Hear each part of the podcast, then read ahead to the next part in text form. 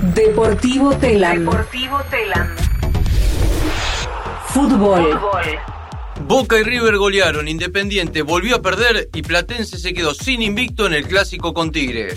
Fue un domingo con muchos goles el de ayer en la continuidad de la décima fecha de la Liga Profesional. En el primer turno, Atlético Tucumán hundió todavía más Independiente, al que derrotó con un gol desde el vestuario convertido en los 52 segundos por Augusto Lotti. El partido se disputó a puertas cerradas en la cancha de Platense después de los incidentes que se produjeron el viernes durante la asamblea de socios en la sede independiente entre hinchas y la policía. El equipo tucumano con 22 unidades es el sorprendente, puntero y único invicto del campeonato. Claudio Graf, técnico interino del Rojo, dijo que por ahora piensa en continuar. Es muy difícil trabajar pensando que es un partido más, o es un partido más, o tres días más. Es muy difícil porque es muy difícil programar o armar una semana de trabajo o lo que sea. Así que nosotros lo hacemos pensando que vamos a estar un tiempo más. Vas a dirigir contra Colón entonces, es así por lo que decís. Hoy sí, hoy sí.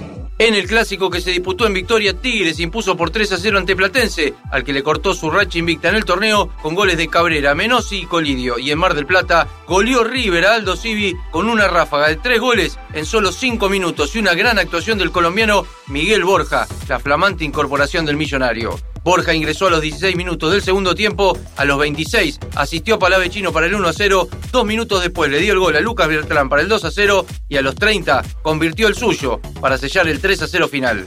Todos los elogios y la ilusión del equipo de Gallardo se depositaron al menos ayer en la figura del colombiano Miguel Borja. Bueno, sí, eh, agradecido con Dios por la, por la oportunidad que me da, la verdad que contento porque es lo que se viene trabajando, tratar de, de ayudarle al equipo cuando, cuando me necesite y creo que la verdad me voy muy contento por eso. En el bosque, Gimnasia derrotó a Lanús por 1 a 0 con gol de Brian Aleman de penal y quedó como uno de los terceros del campeonato junto a Racing. Y en la bombonera, tres golazos para un muy buen triunfo de Boca, que se recuperó de su caída en la fecha pasada ante Argentinos Juniors y le ganó con autoridad a Estudiantes de La Plata por 3 a 1. Paul Fernández, Marcos Rojo y el colombiano Sebastián Villa anotaron los goles del Geneise. En el segundo tiempo ingresó Martín Pallero, refuerzo que debutó anoche con la camiseta de Boca. Después del encuentro habló el técnico Hugo Benjamín Ibarra, que destacó la muy buena actuación del Geneise. Primero que nada es felicitar a los futbolistas, a mis jugadores, por el gran trabajo que hicieron hoy contra un gran rival. Felicitarlos porque realmente lo hicieron muy bien durante los 90 minutos. Y yo, como dije anteriormente, a veces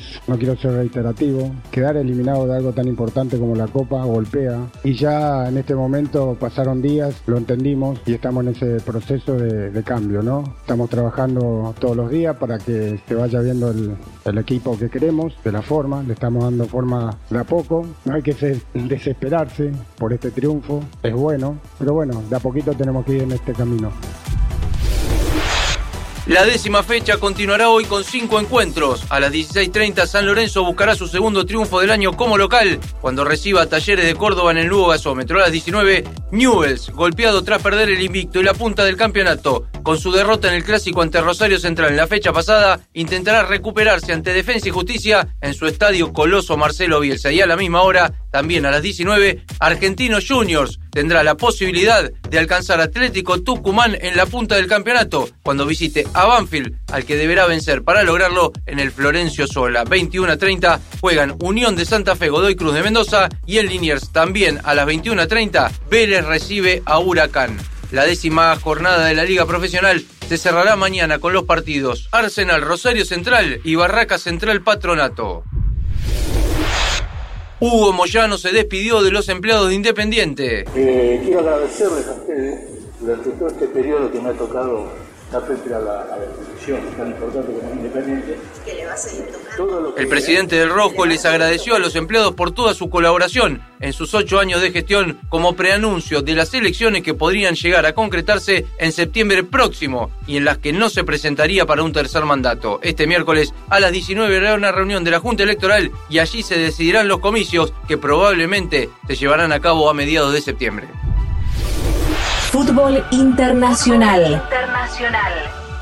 Con un gol de Messi, PSG goleó al Gamba Osaka en el cierre de su gira por Japón. El conjunto francés se impuso por 6 a 2, con goles de Sarabia, dos de Neymar, Nuno Méndez, Messi y Mbappé. Es el último amistoso de su gira internacional por Asia antes del debut en la Liga Francesa y de jugar la Supercopa de ese país con el francés Christophe Galtier como entrenador. Creo, espero y deseo que el, digamos, el capítulo Messi no haya terminado aún en el Barça. Y bueno, creo que es eh, nuestra responsabilidad el conseguir que ese capítulo, que todavía está abierto, que no se ha cerrado, tenga un, un momento en el que se pueda hacer como se debía haber hecho y además pues tenga un, un final uh, mucho más esplendoroso de lo que, de lo que fue. Las declaraciones del presidente del Barcelona, Joan Laporta, no hacen más que confirmar la noticia publicada ayer por el diario catalán Sport, que asegura que el técnico del Barça, Xavi, le habría pedido al máximo dirigente del club por el regreso de Lionel Messi para el 2023 cuando vence su contrato con el PSG. Xavi fue compañero de Messi en el Barcelona y considera que su regreso puede ser clave para acabar de reflotar al club, según publicó el diario Sport de Cataluña. Izquierdo ya está en España para incorporarse al Sporting de Gijón. El ex defensor y capitán de Boca partió ayer rumbo a España, donde jugará préstamo hasta diciembre y luego firmará contrato por un año y medio con el Sporting de Gijón, que actualmente milita en la segunda división del fútbol de ese país. La selección femenina de fútbol buscará hoy su clasificación al Mundial. El equipo nacional jugará desde las 21 ante Colombia, en una de las semifinales de la Copa América que se disputa en ese país y en caso de ganar logrará la clasificación directa al Mundial de Nueva Zelanda-Australia de 2023 y también a los Juegos Olímpicos de París 2024. El seleccionado argentino ya tiene asegurado un lugar en el repechaje intercontinental para el Mundial, pero si termina entre los tres primeros puestos se clasificará en forma directa. En cambio, para París 2024 solo hay dos plazas en juego y por eso esta noche, cueste lo que cueste, las chicas argentinas tienen que ganar. Más información en telam.com.ar y en nuestras redes. Y en nuestras redes.